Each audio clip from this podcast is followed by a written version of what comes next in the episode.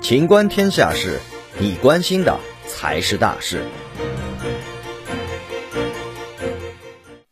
买完车不能上牌吗？浦东车管所称，特斯拉目前上牌正常。今天有传闻称，上海浦东车管所暂时停止为特斯拉车型上牌。一段特斯拉被停止上牌的对话截图在网上流传。对话称，因某些原因，今天开始所有车管所不给特斯拉新车上牌。